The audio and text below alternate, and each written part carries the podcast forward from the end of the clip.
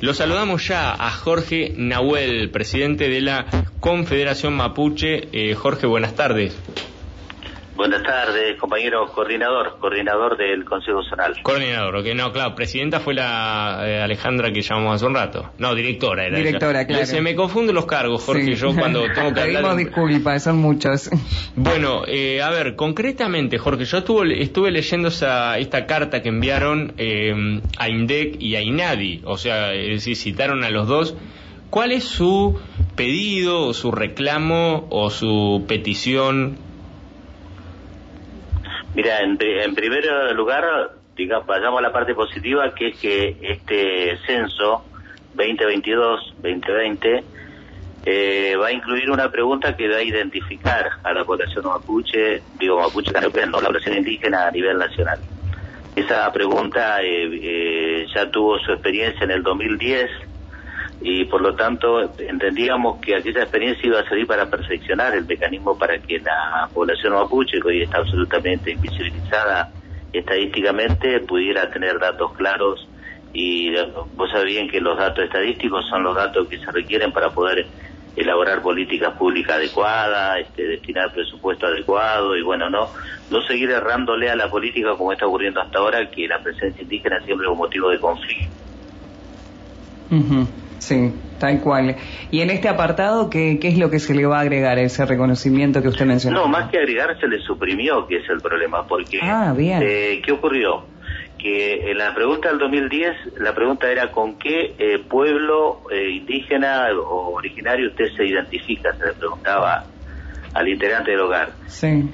Y si decía, eh, usted, mejor dicho, la pregunta era, ¿usted se identifica con algún pueblo o, eh, nación originaria del país? Y si vos decías que sí, te daban eh, un segundo cuadro donde aparecían 40 pueblos, que son los 40 pueblos que están reconocidos a nivel de los organismos nacionales, y vos podías entonces así ubicar claramente la presencia del pueblo mapuche, que es el que a nosotros nos interesa que se identifique. En este caso, la pregunta viene acompañado de un espacio en blanco para que el censista sea quien coloque ahí la denominación del pueblo con el cual eh, bueno el, censado se identifica. Y ahí empieza el problema porque eh, hay una gran confusión generada por la por los relatos de la historia oficial por la investigación de antropólogos los debates que tienen muchos historiadores que al pueblo mapuche hay muchas formas de denominarlo. Se le dice mapuche se le dice araucano se le dice pehuenche se le dice Puelche, Pampa, Ranquel, producto de toda esa confusión que la historia que se ha ido escribiendo ha ido generando,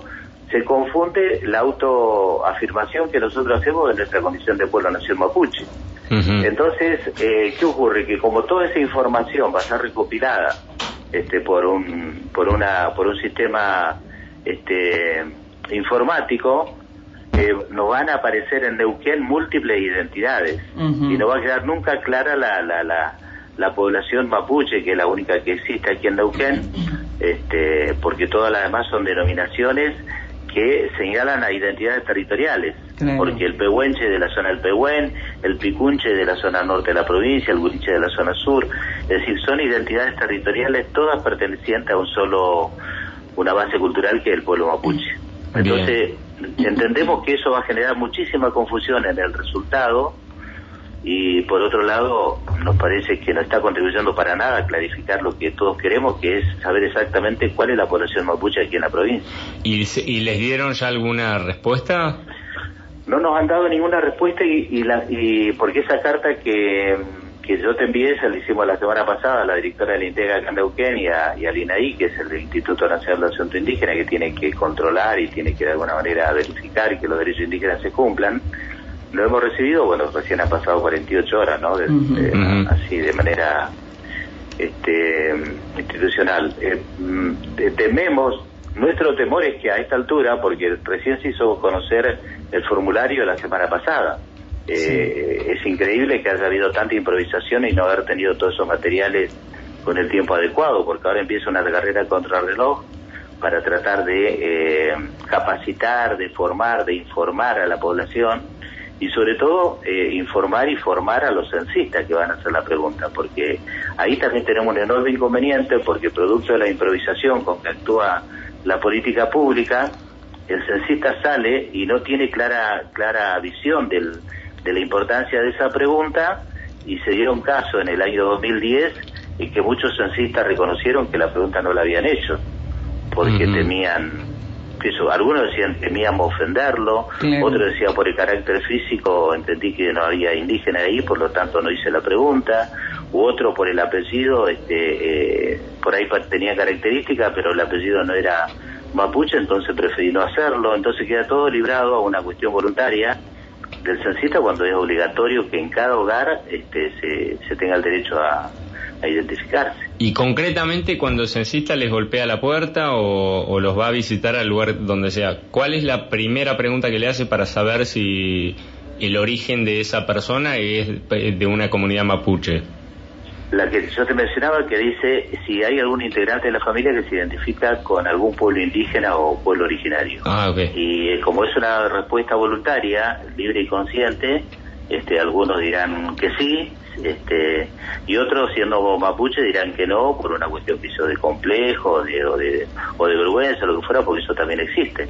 Recordemos mm. que vivimos en una provincia donde todavía en el sistema educativo no hay una clara presencia en los contenidos de, de, la cultura mapuche. Y cuando aparece, aparece con una versión muy, bueno, propio de la historia oficial, muy horrible, que lo pinta como si fuera una figura del pasado o peor aún ligado a toda una versión así bien sarmientina del mapuche como el pueblo atrasado, salvaje que, que vinieron a civilizar. Entonces todas esas transformaciones que aún hoy, aún en el hoy que estamos en el 2022, todavía no se no se logra transformar el sistema educativo para que realmente haya una un respeto y una revalorización del pueblo mapuche, genera toda esta falta de conciencia en la población.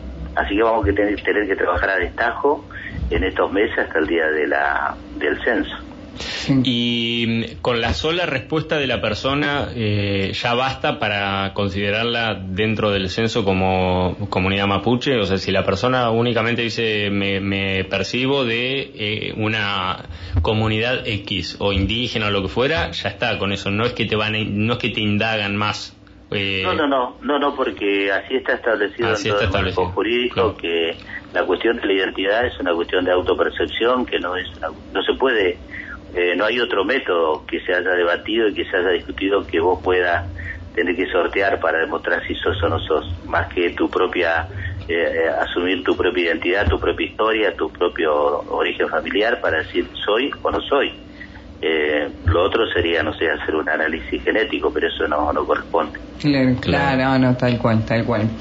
Bueno, Jorge, clarísimo entonces, seguiremos de cerca la, esta situación, se acerca el porque esto va a ser en el marco del mismo censo nacional, o sea, estamos, porque en el bloque, en el bloque anterior hablamos, estuvimos hablando con una directora general, claro, de estadística y censo, ah, acerca de lo que va a ser el censo eh, general y ah, en este caso hablamos con vos de, esta situación particular de las comunidades indígenas mapuches que eh, lo que están eh, pidiendo es reevaluar la forma en que se va a preguntar ¿no? y a censar.